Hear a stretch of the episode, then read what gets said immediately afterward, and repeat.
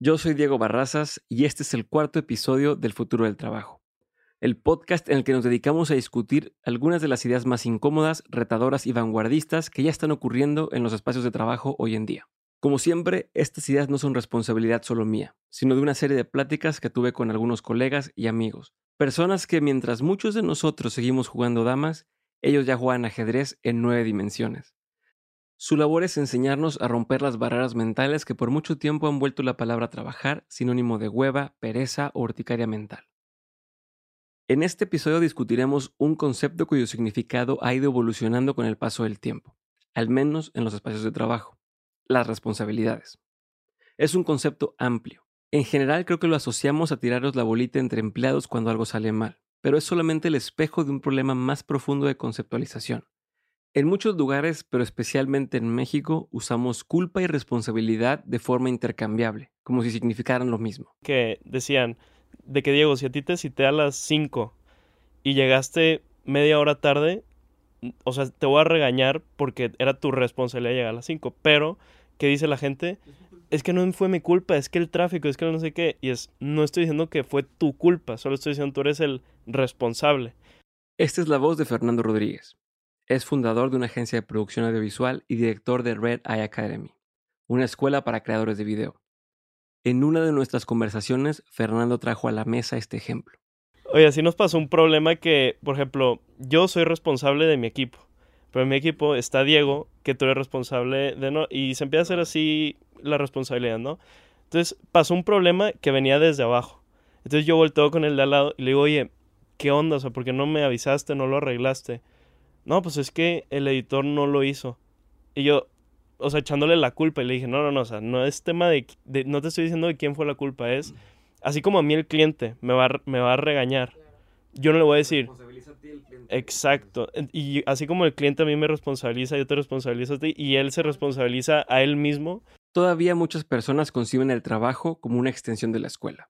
A ver si puedo volarme la clase sin que me cachen casi casi. Y esa actitud genera una distancia importante entre colaboradores, líderes y la empresa en sí. Porque cuando no tienes un propósito más grande, es difícil seguir motivado en cualquier tipo de empleo.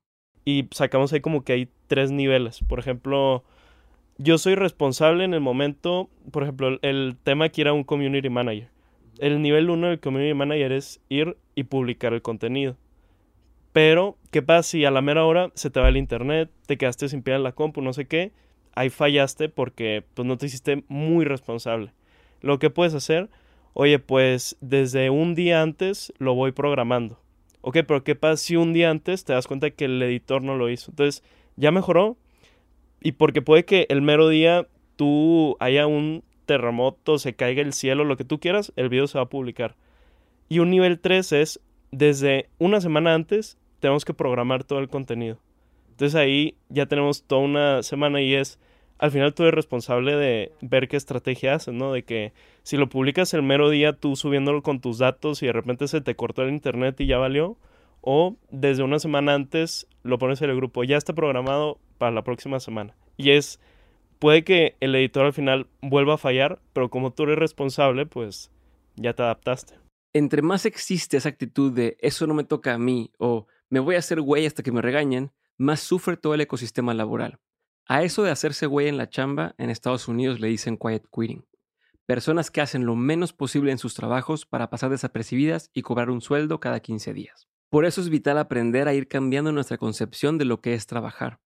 Digamos que en lugar de decirte, te voy a pagar por venir y editar 8 horas diarias, yo le digo a alguien, vamos a generar 10 videos al mes y necesito que me ayudes a que salgan en tiempo y forma. La segunda frase cambia por completo su rol y su actitud para la compañía.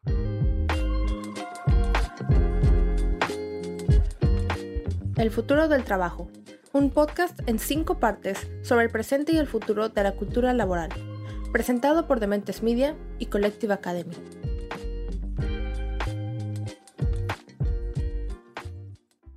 Empecemos por el principio y por el presente. ¿Cómo está organizada una empresa? ¿Quién distribuye el trabajo? La forma aceptada es una jerarquía, una especie de pirámide donde la gente de hasta arriba indica la dirección general en la que hay que llevar el negocio dan órdenes a sus subalternos y estos a sus propios subalternos. y así los equipos se van organizando para llevar a cabo la visión de los jefes y asegurarse de que todo marche según lo establecido. Aunque en este podcast nos encantan las revoluciones y las ideas vanguardistas, los organigramas tienen una razón de ser. Permiten repartir el trabajo según el expertise de las personas y de los equipos. Y también hacen que cada persona pueda concentrarse en ciertas responsabilidades específicas. La vida de la empresa no está en manos de unos pocos, sino del funcionamiento general de todo el mecanismo. Sí, hay puestos clave donde se toman decisiones vitales pero generalmente las cargas se reparten entre varios. Cuando la cosa marcha bien, cada departamento hace su función y la empresa avanza. Pero cuando las cosas salen mal, ahí empieza la pasadera de bolitas. Para combatir esto, una buena pregunta es, ¿cómo definir mejor las responsabilidades de cada uno para con nuestra chamba? Y ahí Pato Bichara, director de Collective Academy, tiene un par de ideas muy interesantes. Oye, en, la cultura Collective tenemos una anécdota de somos un concepto que se llama el tocino, ¿no? Y les voy a contar la historia rápido, pero un concepto que se llama el tocino. Eh, entonces la historia es que había una gallina y un cerrito que querían emprender juntos. Y entonces la gallina va y le dice al cerrito, oye, pongamos un negocio de huevos con tocino. Y se queda preocupado el, el cerrito como pensando y dice, es que creo que no va a funcionar. Le dice, ¿por qué? Porque en el negocio tú estás involucrado y yo estoy comprometido al, al, cerdito le iban a cortar parte de su pierna, pasa el tocino, la gallina pone el huevo y se va a lo que sigue. Entonces, en, Collective, ese concepto de responsabilidad, literalmente lo que hablamos es decir, oye, ¿quién es el tocino de esto? Y no importa si llueve, truene, relampague, o sea, va, a haber muchos huevos y más en organizaciones que son muy dinámicas, donde no se cruzan áreas, pero tiene que haber un tocino de esto de que, y de que esto pase, ¿no? Y los demás vamos a aportar, vamos a construir, vamos a, a retroalimentar, a socializar lo que está pasando, pero al final de cuentas tiene que haber un tocino que ejecute y que se asegure que las cosas pasen, ¿no? Que es al final también mucho de la mentalidad holocracy, ¿no? De Brian J. Robertson, o sea, de cómo un mundo libre de jefes y cómo cada quien tiene una responsabilidad clara. Lo que pasa en las organizaciones es que la gente no tiene responsabilidades claras. Entonces, cuando le dices de que es que no, es que no me tocaba, no, es que sí, es que mi inscripción de puesto. By the way, ¿quién va y checa su inscripción de puesto? Nadie, nunca. Entonces, es como pones más bien tareas muy prácticas, muy fáciles y que la gente entienda su responsabilidad. La segunda voz que escucharon fue Dora Valdés Estoy seguro que como ya escucharon los otros episodios, ya saben que ella se dedica al reclutamiento y es founder de Hubble. Como dicen Pato y Dora, es importante saber dónde está el tocino en nuestro diario quehacer laboral. No para saber a quién culpar, sino porque esto puede servir para empoderar a nuestros colaboradores y hacer que se identifiquen mucho más con los objetivos que tenemos como compañía. Holacracia, que menciona Dora, es un libro. Pero más importante, es una herramienta social desarrollada por el emprendedor Brian Robertson cuando casi estrella un avión en sus épocas de piloto. Dice Robertson que en uno de sus primeros vuelos se le encendió una alarma de voltaje bajo.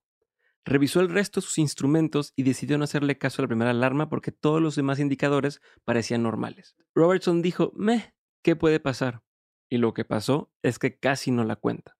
De ahí llevó ese aprendizaje a su empresa se enfocó en crear una cultura en la que incluso si solo una persona nota que algo no está funcionando, esa persona se sienta con la confianza de alzar la voz y sabe que será escuchada aunque nadie más vea un problema. I don't need a boss directing my life. I'm free to pursue my own purpose in life as best I know how. Right? To use my autonomy, my intelligence to transact my life and to engage with others doing the same. And what enables that is a nice system of rules.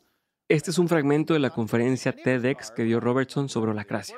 En ella dice que la vida diaria no necesita un jefe o un supervisor que lo coordine todo, que muchas cosas funcionan al mismo tiempo sin nadie detrás de ellas. La tesis central es hacer que las empresas funcionen de forma más orgánica y menos jerárquica.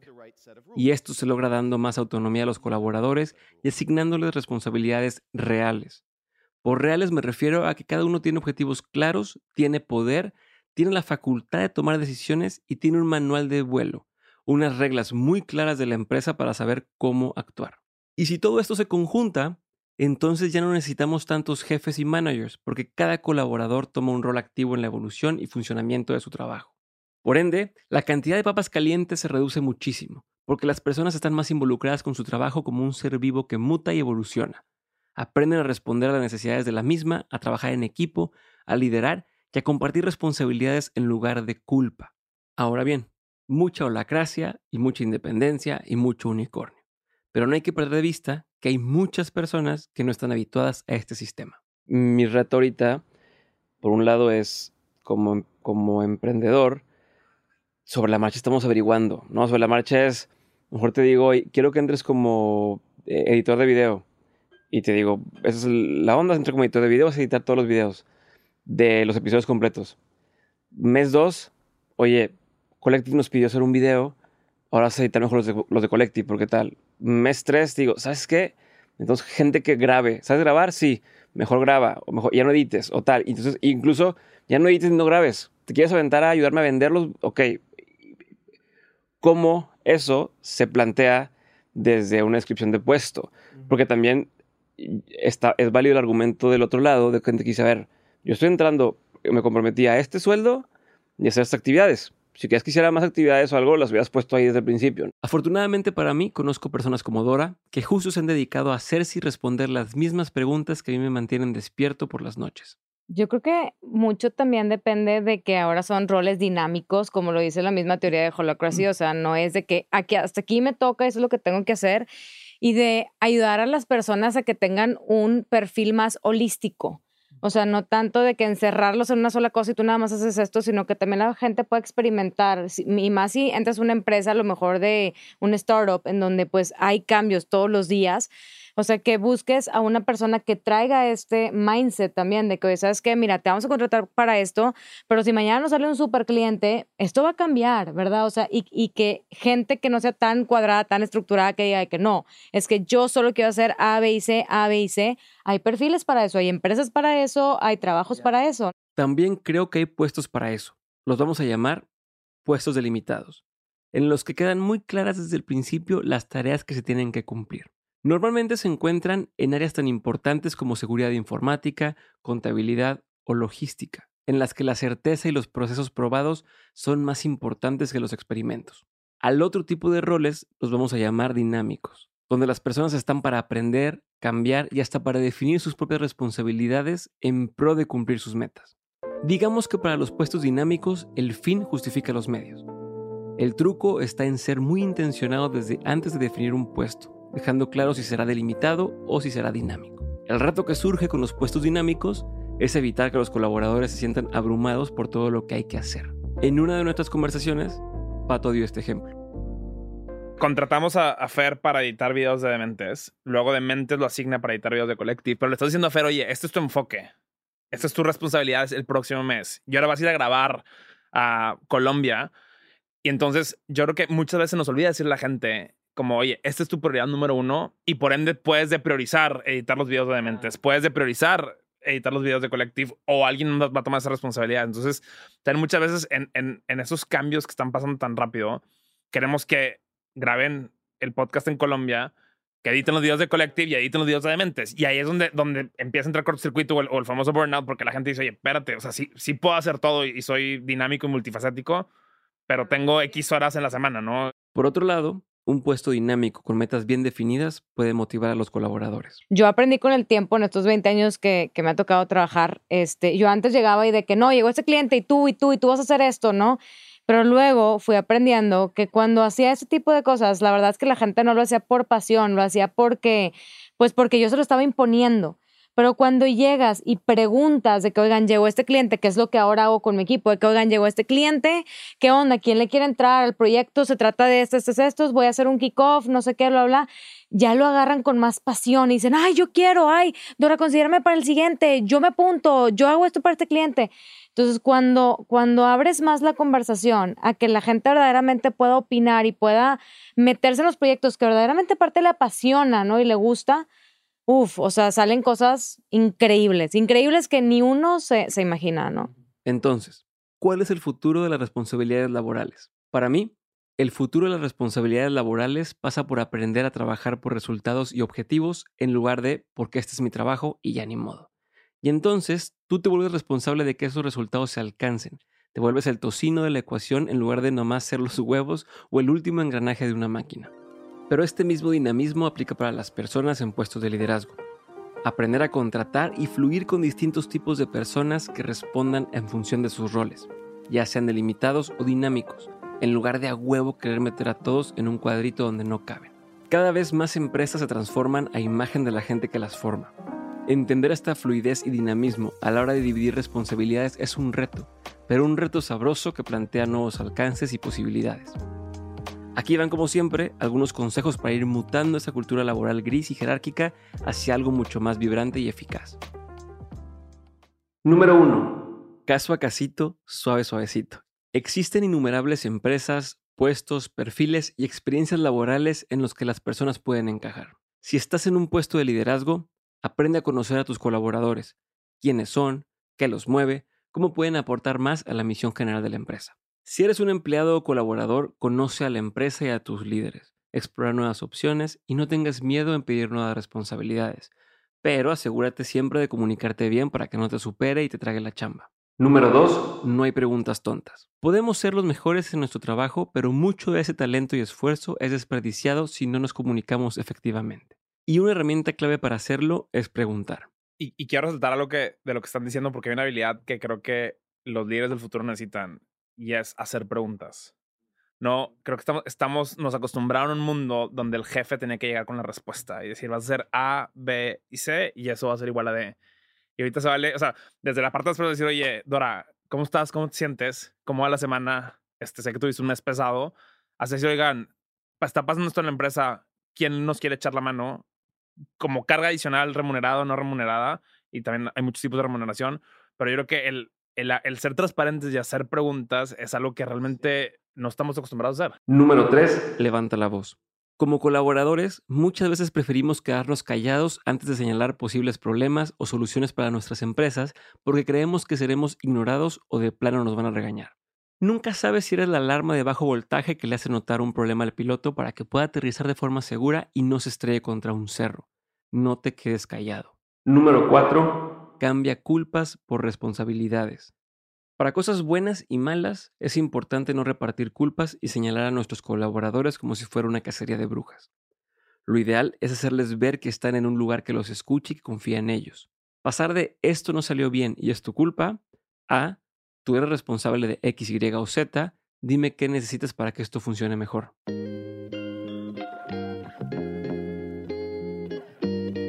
Las palabras tienen poder y cambian nuestra percepción de las cosas. Responsabilidad en lugar de culpa, involucramiento en lugar de órdenes, comunicación en lugar de autoridad.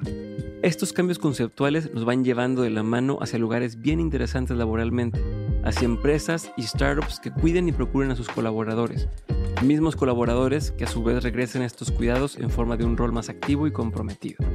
Al final todos somos personas buscando reconocimiento y estabilidad, pero más importante todavía, sentido. Si nuestro trabajo es monótono y alienante, perdemos interés y nos limitamos a hacer lo que dice la descripción del puesto. Si en nuestra chamba, por el contrario, encontramos este sentido de confianza y responsabilidad, crecemos y mejoramos juntos. En el último episodio vamos a explorar, valga la redundancia, el futuro del trabajo. Por ahora los dejo construyendo ese futuro que todos deseamos. Yo soy Diego Barrazas y nos vemos en el siguiente episodio.